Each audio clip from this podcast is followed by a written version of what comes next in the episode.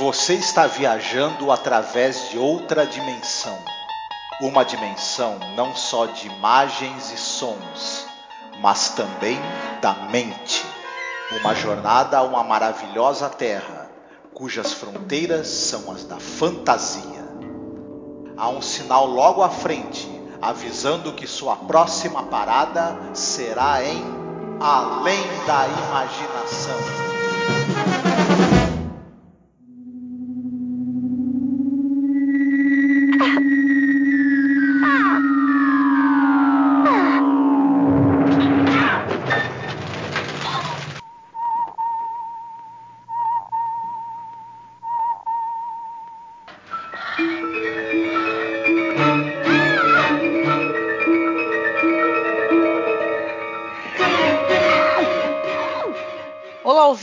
Seja bem-vindo aqui a mais um podcast sobre a série clássica Além da Imaginação. Eu sou a Angélica. E eu sou Marcos. E hoje nós iremos falar sobre o episódio número 51, episódio número 15, né, da segunda temporada, The Invaders, né, Os Invasores. Cara, esse episódio é um episódio excepcional, né, Marcos? A gente gostou muito, já entregando logo no começo. E é importante a gente falar para você, ouvinte, que não sei como é que você lida com essa questão de assistir o episódio, se você baixa antes, assiste, depois escuta o podcast. Mas esse aqui em particular, eu acho que seria interessante você assistir primeiro, né, Marcos? Exatamente. Esse episódio, ele, além de ser muito interessante, vale muito a pena que você assista, ele tem um, um baita de um plot twist num determinado momento. E a gente vai ter que falar desse plot twist durante o programa. E parte do, do, do, da graça desse episódio, ele tem muitas qualidades, mas parte da graça dele tá justamente nessa virada que tem, inesperada, e se você ficar sabendo disso antes de ver o episódio, pode né, tirar uma parte do prazer aí de você assisti-lo. Sim, exatamente. Então a gente vai subir a musiquinha e daqui para frente a gente vai falar sobre o episódio e vai falar também, claro, como a gente sempre faz, do desfecho mais para frente. Tá bom?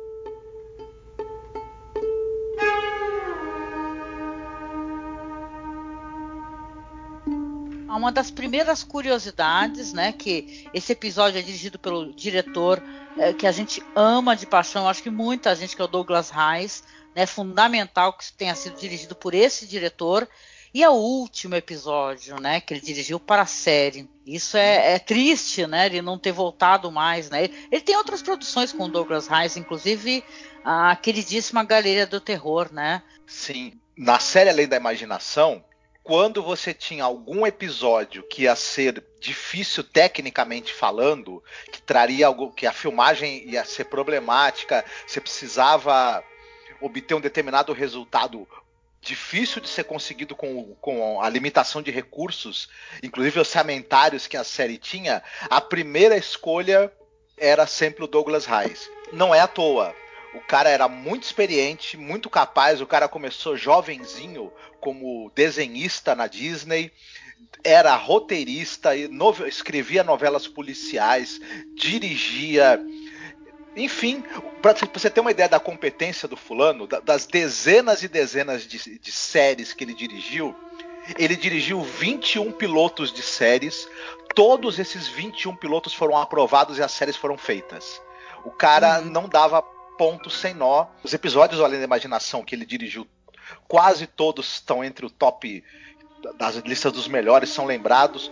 O, além de tudo, o cara depois também ele a gente vai até, pode até falar mais pra frente disso. Ele se envolveu com a série Thriller, que era apresentada pelo Boris Karloff. Ele sugeriu que a série mudasse a temática dela, de voltada pro suspense, onde achavam ela muito parecida, quase uma cópia da série do Hitchcock apresentava. Ele sugeriu que desse uma guinada pro terror. A série acabou sendo bem sucedida. Enfim, um diretor muitíssimo habilidoso. E, mais uma vez, nesse episódio, ele provou a habilidade dele. Ah, com certeza. E assim, para quem não sabe, a, além da imaginação, a série, a produtora, a Cayuga, ela não contratava diretores, né? Ou escritores e tal. É, tipo assim, vai, o cara é diretor, ele vai é, ficar até o final, entendeu? Era uma coisa meio independente. Então, quando eles achavam que tinha que contratar alguém, eles chamavam, né? E tal, seja roteirista, ou, ou, então os roteiros, a gente já falou aqui, tiveram inclusive roteiros comprados de outras pessoas, né? Eles lançavam isso daí, que você podia enviar roteiros, né? Com os diretores era a mesma coisa também. Às vezes o cara, ele dirigia episódios excepcionais, ele era sempre chamado, né? Porém não era, não tinha um contrato fixo, por exemplo, assim, ele vai dirigir 20 episódios, entendeu? Então quer dizer que acabou que o Douglas Reis não voltou mais para a série, né? É, o que é lamentável, porque, é, como você falou, vários episódios importantes, né?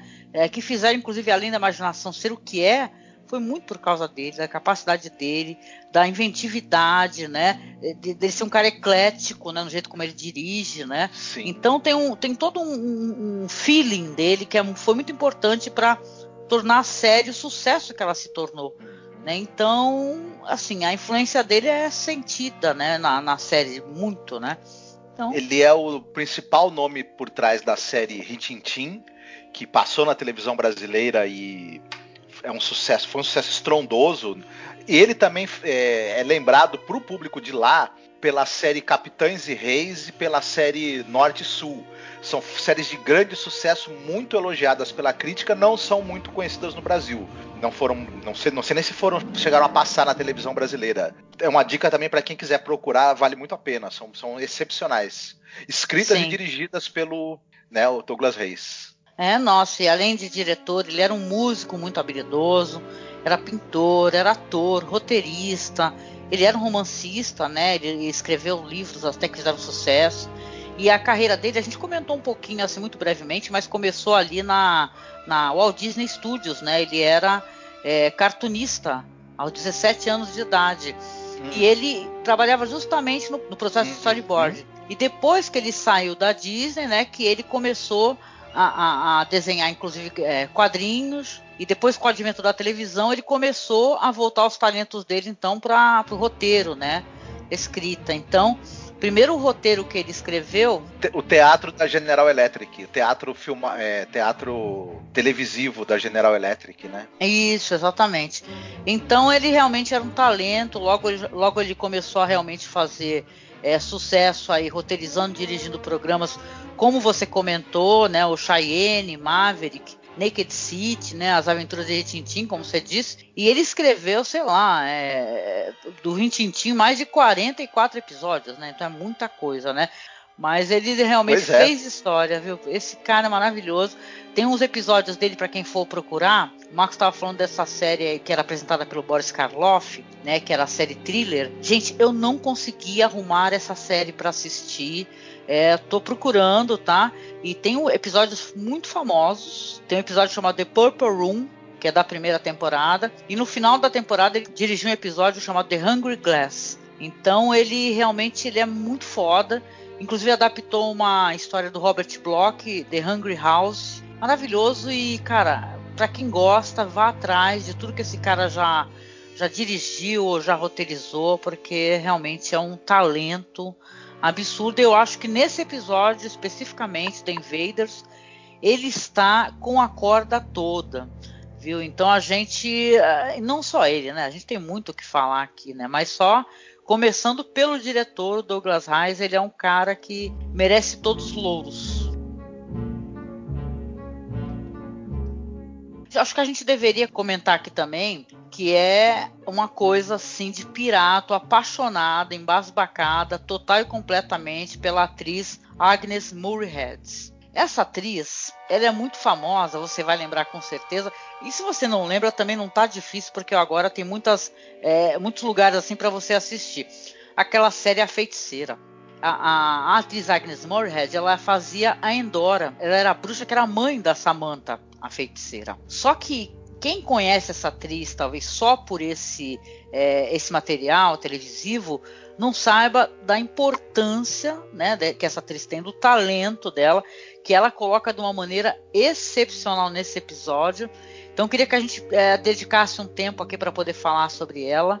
E, cara, é maravilhosa, uma atriz hollywoodiana, mas uma atriz de filmes importantes, com uma bagagem. É, é, teatral muito forte, inclusive com conhecimento da pantomima, porque teve contato com nada mais, nada menos do que Marcel Marceau. Sim, ela teve uma carreira sensacional. Ela era cantora, dançava, era mímica, como você mesma falou, aprendeu com Marcel Marceau. Ela foi uma atriz de rádio ao longo de toda a carreira dela, trabalhou com Orson Welles no, no rádio, inclusive naquela famosa transmissão da Guerra dos Mundos, por exemplo. Foi a mãe do Orson Welles no filme Cidadão Kane. Só para começar, ela era formada em biologia, era, era formada em literatura inglesa, em oratória pública, deu aula, tinha sólida formação, estudou arte dramática por seis anos, era uma atriz, deu aula de atuação, ela foi preparadora de elenco de estúdio, além de dezenas e dezenas de participações em filmes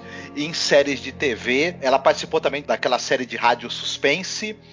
Uhum. É, um dos episódios que ela participou, o Sorry the Wrong Number, ela teve que fazer refazer esse episódio quatro, cinco, seis vezes de tanto sucesso que fez. Ela era chamada, ela era apresentada como a dama do suspense. Ela participou de, centenas de, de, episódios dessa série e, e, um deles especificamente esse que eu tinha falado, ela teve que refazer várias vezes. Foi reprisado, né? Era feito ao vivo, óbvio, né? Depois Sim quando você pôde fazer a versão gravada, ela teve que fazer uma versão gravada para poder reprisar várias vezes essa versão de tanto sucesso que fez. Ela fez sucesso no rádio, fez sucesso no cinema, fez sucesso na TV, fez sucesso na Broadway. Enfim, era uma atriz completa, com uma capacidade dramática absolutamente impressionante. Ela foi chamada pelo Douglas Rice para performar esse personagem, né? Em Além da Imaginação, justamente por causa de um episódio de rádio, Sorry, Wrong Number, de 1948, que era um conto ali da Lucille Fletcher, que a gente já comentou aqui sobre um outro conto dela, que era de um programa chamado Suspense, né? Diz que ele ficou tão impressionado com a capacidade dela de sustentar, sabe, o terror pelo todo o episódio, o jeito como ela como ela é, utilizava a voz, né?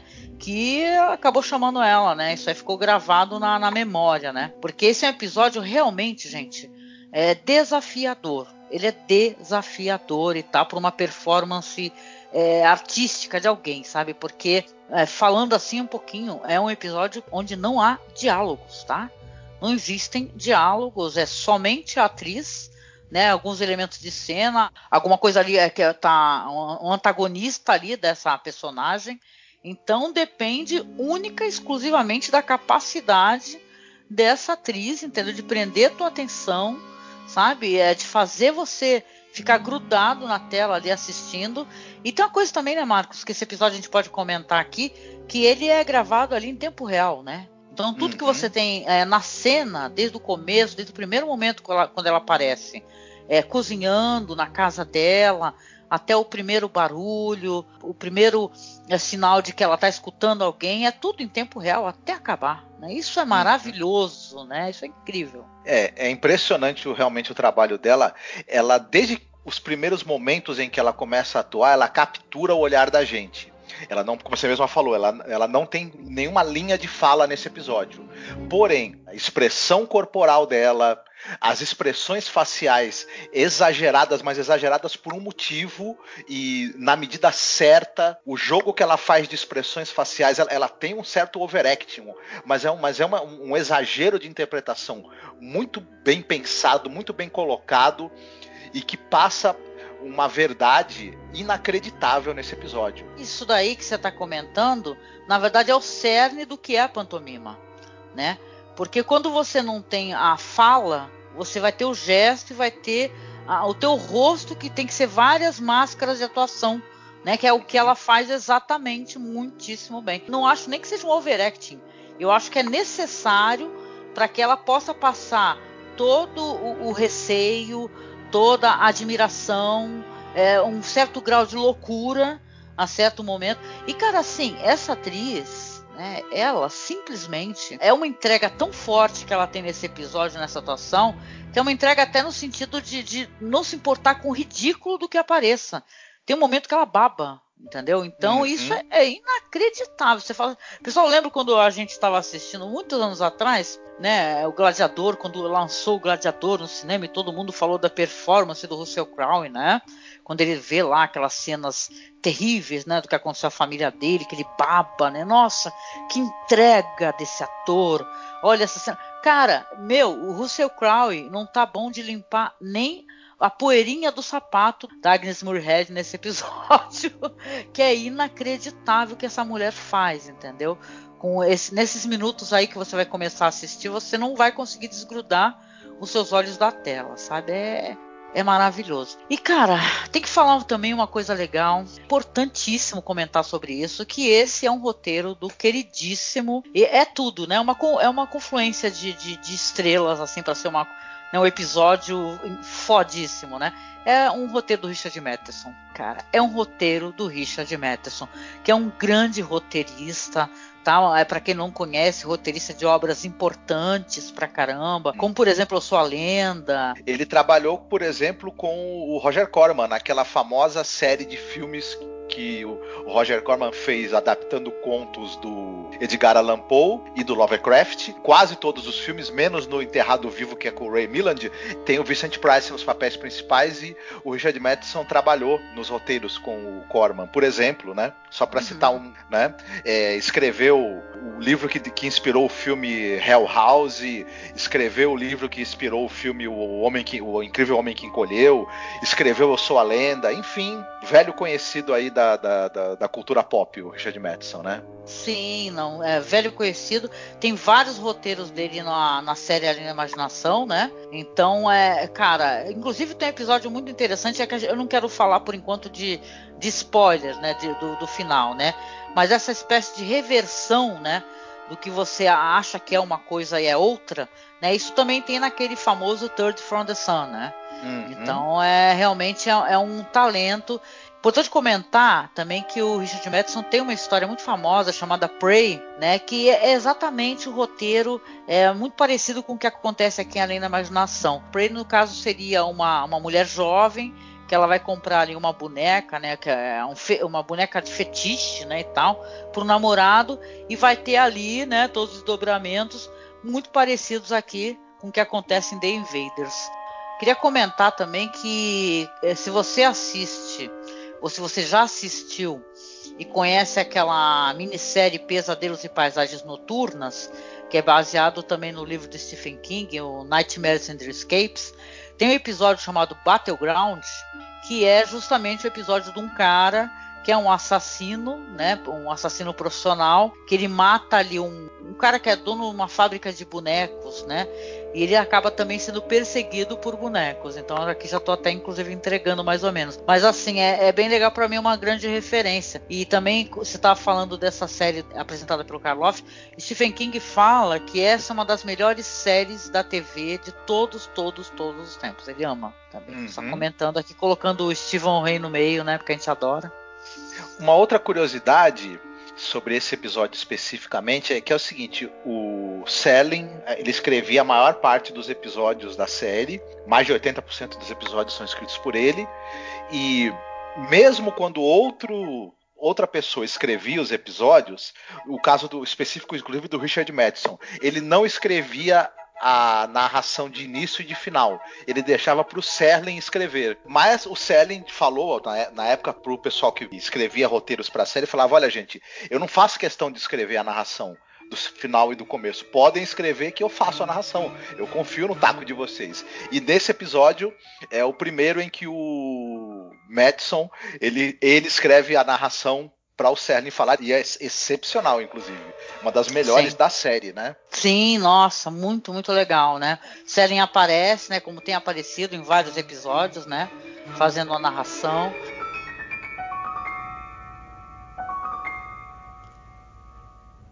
Vamos lá então, dessa vez sou eu quem faço a sinopse, né? Nós vamos ter ali o, o narrando, como o Max está comentando, uma belíssima narração, inclusive citando a narração, né? Ele fala assim: ó, esse é um dos lugares meio fora do caminho, lugares não visitados, sombrios, desperdiçados, mortos. Essa é uma casa de fazenda feita à mão, bruta, uma casa sem eletricidade ou gás, uma casa intocada pelo progresso. E esta é uma mulher que mora nessa casa, uma mulher que está sozinha há muitos anos, uma mulher forte e simples, cujo único problema até agora é pensar se vai ter comida suficiente para comer uma mulher prestes a enfrentar o terror que virá até ela através da zona do crepúsculo. Então, é realmente é isso, como o Célio está tá contando a narração. A gente vai ver essa mulher, né, que é interpretada pela maravilhosa Agnes Moorehead, sozinha na cabana ali, fazendo um ensopado, né, cabana rústica, onde você vê que tem ali só é, é, é coisas assim que são necessárias ali, ali para sobrevivência, né? tem ali um, um candeeiro, né, um, ela fazendo aquela sopa, e ela escuta um barulho bem alto. Né? Primeiro ela escuta um zumbido, né, que a ensurdece, e depois um barulho bem alto. E ela se esconde, assustada. Ela vai subir para ver o que está acontecendo, e ela vê, quando ela chega lá em cima, que tem o que? Uma nave. Né? Você vê que é uma nave espacial, daquelas naves clássicas, né? Inclusive, eu, eu, não sei, Marcos, parece, não parece aquela mesma nave que foi utilizada no Planeta Proibido? Fica com essa impressão, mas eu acho que não, né? Eu acho que é uma que vai ser usada no, no outro episódio da série, né? Ah, mas pode escrever que a, a nave do Planeta Proibido de novo. Ela tá em todas. é, o Planeta Proibido é, tem muita influência além da imaginação, porque muita coisa foi reaproveitada, né, do Planeta Proibido. Estou aqui fazendo uma sinopse bem rápida, né, para a gente poder ter o que falar ela vai olhar assustada e conforme ela vai se aproximando, ela vê que se abre uma portinholazinha, né? Desce ali aquela rampa e sai um ser pequenininho ali, parecendo aqueles bonecos da Michelin, né? Inclusive foi inspiração até dos bonequinhos da Michelin.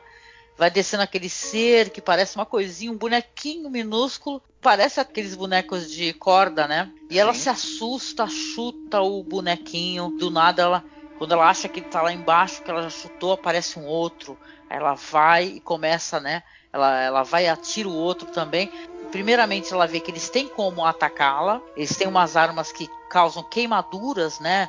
É, como se fosse uma coisa radioativa, né? Na pele dela. Quando ela pega assim o bonequinho, aparece as bolinhas dela sendo queimada. Inclusive, é muito delicada aquela cena que ela vê que ela tá perto do ombro dela queimada também. Ela fica tentando, né? acalmar aquela queimadura. Sim. Daí para frente, gente, porque como é um episódio que a gente está comentando que não tem muitos, muitos diálogos, né? Acontece muita coisa, mas não tem muitos diálogos. O que você vai ver no episódio vai ser essa guerra de uma mulher, né, contra os seres pequenos, né? Mas tudo ali vai ter muito suspense, né, dentro desse confronto, né, onde a luz vai ser importante, a iluminação da cena, o som, entendeu? Porque primeiramente você tem o som e depois ela vê o que está acontecendo, né? Por incrível que pareça, né? Porque parece uma coisa até meio ridícula. Ela vai ter realmente momentos de terror, né? Com isso daí, porque ela, a dado momento, ela vê que a faquinha que ela estava usando ali para cortar a comida foi né, retirada de onde estava e ela vai começar a ser atacada por faca também, né? Chega a ser uma coisa meio é, absurda, né? e ao mesmo tempo te causa uma tremenda de uma tensão e para ela também, né? Parece ao mesmo tempo que ela pode se livrar facilmente porque ela é muito maior e aos poucos a gente vai vendo que não, não é nem tão fácil assim, né, Marcos? Uhum.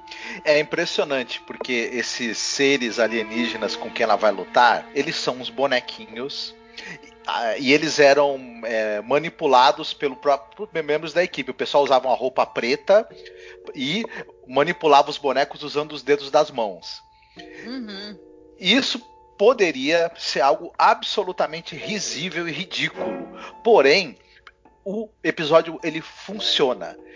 A atuação da Agnes Moorehead, o desespero e a, dela na luta pela, pela para preservar a própria vida, o uso da trilha sonora do Jerry Goldsmith muito precisa para criar para ajudar a criar o clima das cenas. O, o uso da, da, iluminação também muito preciso para ajudar a dar a textura da cena ali, de você é, perceber o que o está acontecendo, a movimentação do personagem, a, a, direção muito segura do Douglas Reis, que mantém um ritmo, uma cadência muito correta e faz com que o, o a tensão aumente sempre. Tudo isso faz com que esse episódio seja funcione perfeitamente bem. A gente vai se identificando com a luta dela para sobreviver, a gente vai se comovendo com o desespero dela. Chega uma hora que, que a gente tem a impressão que ela tá já sem forças, ela tá exausta, ela tá simplesmente é, continua lutando movida apenas pela adrenalina. É uma coisa Sim. muito interessante.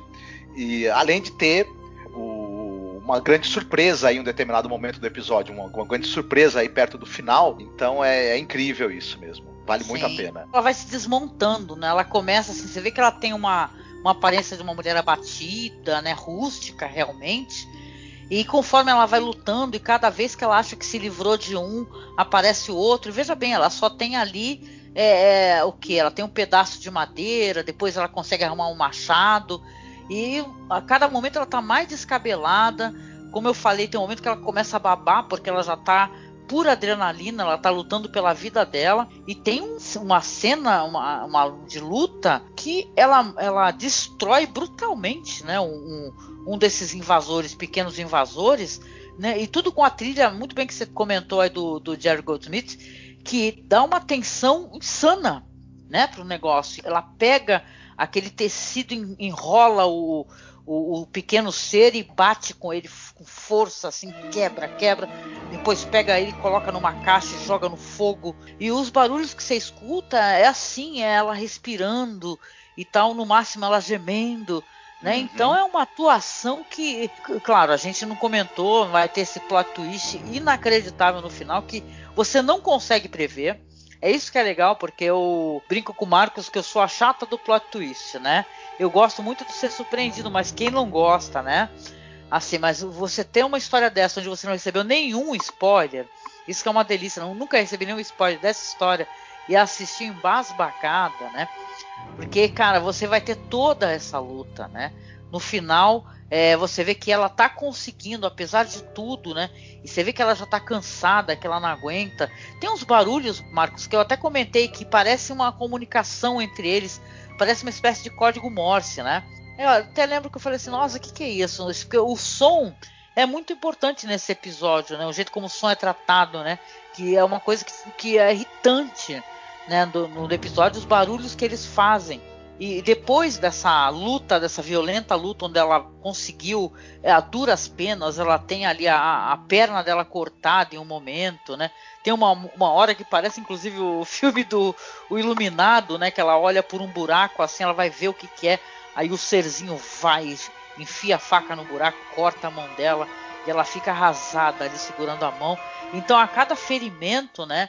Que essa mulher vai recebendo e ela vai lutando bravamente assim pela vida dela, você fica, você torce muito, né? Você fala, puta que pariu, a mulher está sendo atacada por esses seres, né, na casa dela, depois de toda essa luta, né?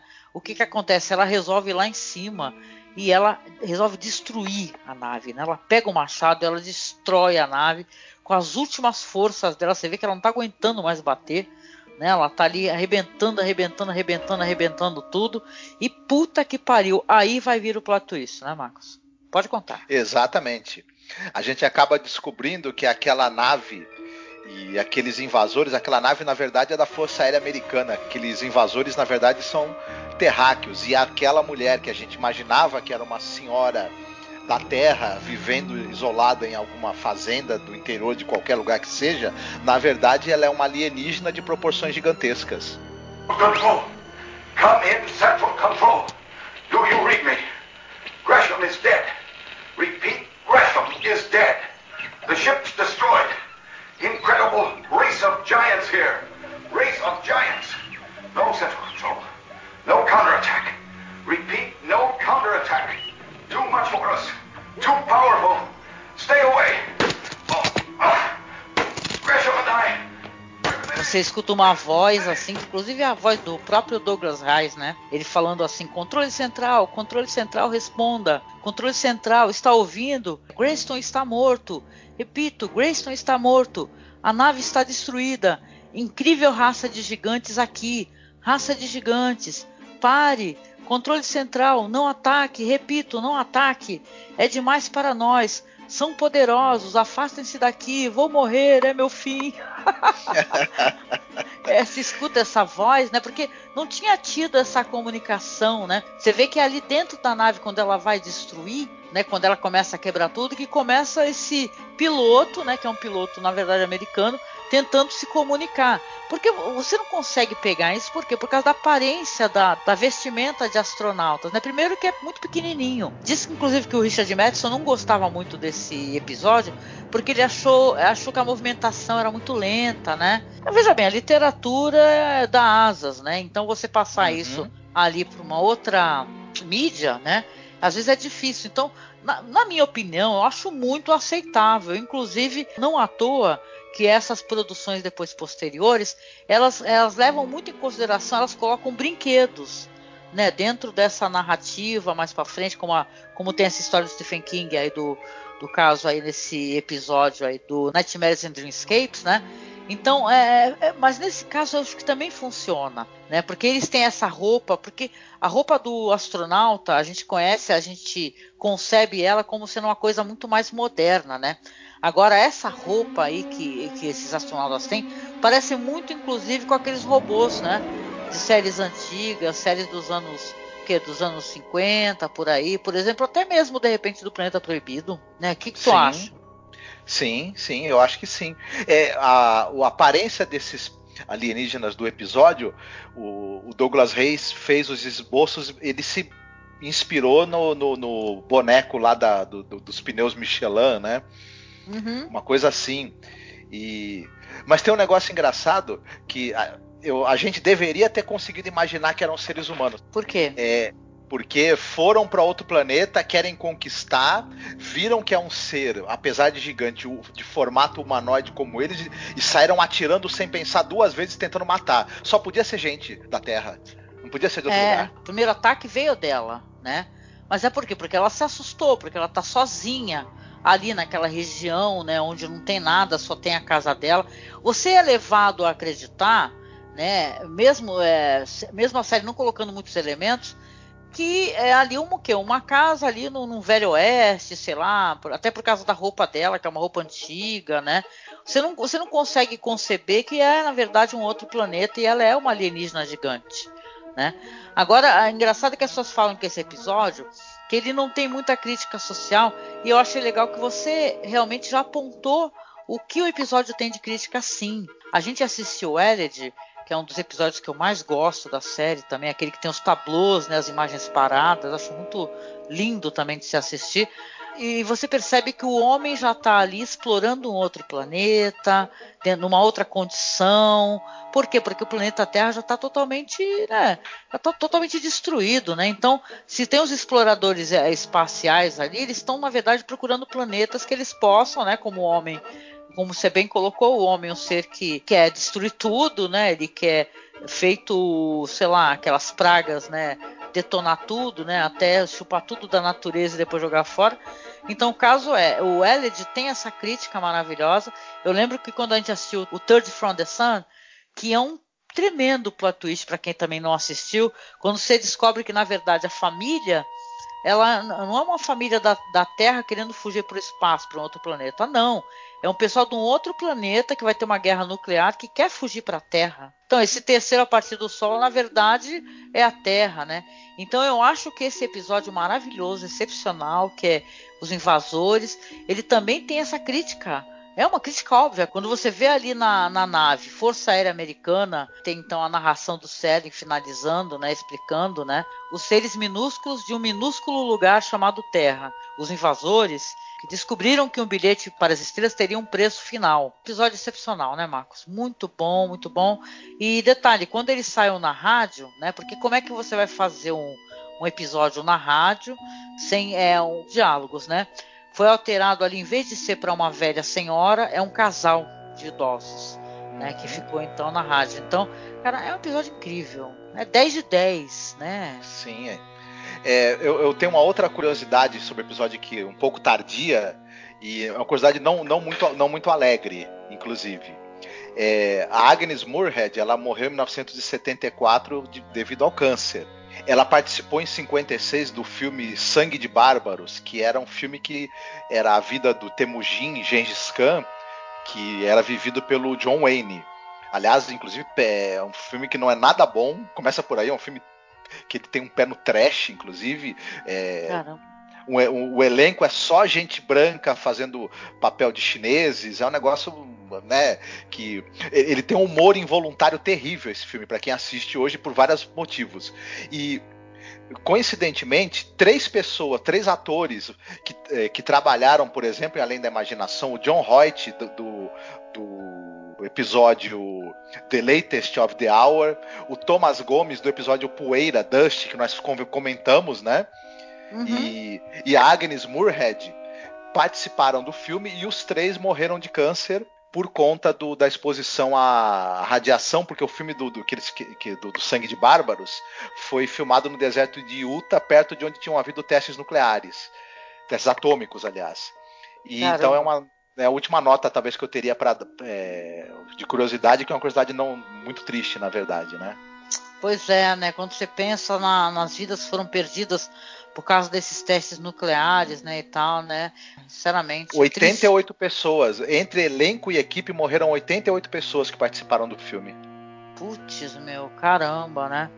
Veja bem, né? Que trágico. Mas eu quero pensar e quero lembrar na, da Agnes Moorehead é, desses papéis incríveis que ela participou aí, por exemplo, trabalho com Orson Welles, né, no Cidadão Kane, ou até mesmo ela tem um filme com a Bette Davis, né, chamado Com a Maldade na Alma, né, que é um filme do Robert Aldrich, né, que é um que é um cara muito questionável, né?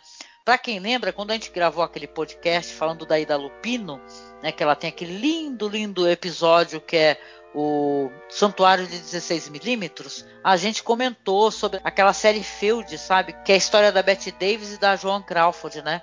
Então o Robert Aldrich e também o, os produtores, estúdio, eles alimentavam essa briga, sabe, da Betty Davis e a Joan Crawford. E ela tem um filme aí com a Betty Davis chamado Com a Maldade na Alma. Vou ver se eu deixo para vocês o link para vocês darem uma acessada no trailer, né?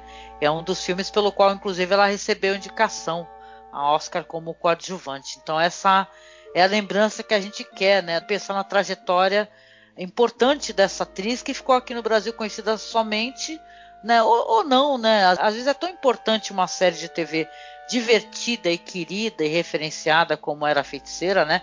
E ela ser recordada como aquela mãe que quando ela aparecia era engraçadíssima, era divertido, né? Que ela irritava o marido da feiticeira lá e tal, então era muito divertido. Ela, inclusive, ela tinha fama, né? De ela é, fazer sempre papéis de mulheres muito fortes, é, personagens fortes, é, fossem elas mundanas, né, ou então mais sofisticadas. E realmente né, ela merece Sim. todo o nosso carinho, nosso afeto. E esse é um dos melhores episódios que eu assisti de Além Imaginação. Oh yes! Então, é, tem muitos e muitos filmes clássicos de invasão alienígena. Então, é, Invasores de Corpos, por exemplo, que eu gosto muito. E tem um filme que é meio que uma, uma brincadeira, uma paródia em cima do Invasores de Corpos, que, é que esse diretor, o Edgar Wright, ele trabalha muito com a paródia, na verdade. Quase todos os filmes dele são paródias de gênero, seja zumbi, é, ficção científica, policial. Ele brinca muito com, com essa coisa. E ele tem um filme, tem, ele tem uma trilogia de filmes chamada Trilogia Corneto. Um desses filmes, justamente, é o Heróis da Ressaca, ah, na qual né? Você tem aí um grupo de amigos que vai até um pub encher a cara, como, como, eles gostam muito de fazer, inclusive, e na saída eles vão para encher a cara num, num, num, pub chamado Bar do Fim do Mundo, inclusive, né? E ao, ao saírem de lá, depois de uma belíssima bebedeira, descobrem que o mundo está sofrendo uma invasão alienígena de seres que tomam o lugar das pessoas e eles vão precisar se defender e tentar de alguma maneira derrotar esses aliens terríveis. É, o filme tem as características que a gente, que quem conhece o Edgar Wright já deve imaginar, que é uma é, fantástica edição, um humor nonsense inglês da melhor qualidade, é, então, o, claro, obviamente tem que ter o Simon Pegg e o Nick Frost, senão não, não seria um filme do, do né? vale muito a pena. Quem ainda não viu, acredito que muita gente já deve ter assistido essa trilogia Corneta, é muito apreciada, mas quem ainda não viu esse exemplar, não deixe de ver, que é sensacional. É, tem é. aquele ator também do Hobbit, que eu esqueci o nome dele agora. Martin Freeman. Isso, também tem o Martin Freeman de Lambuja. Vale muito a pena, muito bacana. Ah, nossa, eu gosto demais, gente. O final de filme é maravilhoso. É muito legal. Aliás, eu, o Edgar Wright é um tremendo diretor, habilidoso pra caramba. E ele, ele coloca assim muito né, da cultura nerd nos filmes dele, mas ele coloca uma profundidade também. Eu acho essa trilogia muito legal. Tem uma visão muito boa, né? Do cinema e da cultura pop. Ele, ele tem uma visão própria, né? Isso é bem legal, né? Esse último episódio aí, que é o terceiro da trilogia Corneta, é maneiríssimo. É uhum. muito bom mesmo. Boa recomendação. Bom, eu vou recomendar aqui. Agora eu estava dando uma olhada enquanto o Marcos estava falando, né? Eu comentei sobre aquele conto, né? O Battleground, que é o campo de batalha. Um conto do Stephen King que foi publicado na edição da revista Cavalier. Depois foi colocado uma coletânea de 78 chamada Night Shift. Nesse conto, né, do Stephen King, tem adaptação para a série, como eu comentei, e é a história de um assassino, né? Que ele está retornando ali de um assassinato de um, de um cara que é um fabricante de brinquedos. Ele recebe um pacote no apartamento, na cobertura dele. Esse cara, inclusive, é interpretado ali pelo William Hurt, né, que faz o Renshaw, né, que é o assassino. Ele vai receber aquele pacote, né, ele vai abrir e vai ver que são miniaturas é, de brinquedos assim de, de exército, né, é, soldados, armas, jipes, helicópteros, né. E ele, muito surpreso, vai ficar quando de repente percebe que vai começar a ser atacado por esses né, personagens. Aliás, o, episódio é incrível, né? Como ele faz essa, essa movimentação, né? Você vê que vai ser um, a luta desse cara para sobreviver, parecendo que é tão fácil, né? Você vê um, um ser pequenininho, né? Você vai ser atacado por um ser pequenininho. O que, que ele pode fazer, né? Só que no final ele acaba se ferrando, tá muito interessante, uhum. tá? É, porque, claro, tá na cara que ele foi amaldiçoado ali, porque ele matou justamente o cara que é fabricante de brinquedos, né? Então, uhum. deixa aquela coisa assim, meio é bem Twilight Zone, né? E como o roteiro é do Richard Matheson, aí você fica pensando, né? Porra, tudo a ver, né? A gente tá isso. falando do episódio sobre isso, né? Só me intrometendo, é, o, o episódio é dirigido pelo filho do Jim Henson, pelo Brian Henson. Isso também é um dado interessante. Mas é legal, não sabia dessa informação. Queria recomendar também para o pessoal dar uma lida nesse conto aí do Richard Matheson, o Prey, né? Porque a história é muito parecida com o que a gente acompanhou aqui da Imaginação, só que ela tem camadas interessantes. No caso, assim, essa personagem, que é a Amélia, ela vai comprar essa boneca, né, pro namorado, que é um antropólogo, ela quer agradar o cara e tal. Só que essa boneca, é claro que ela tem uma espécie de maldição, e tem uma espécie de correntezinha, né? Que quando a boneca cai, ela se quebra essa corrente.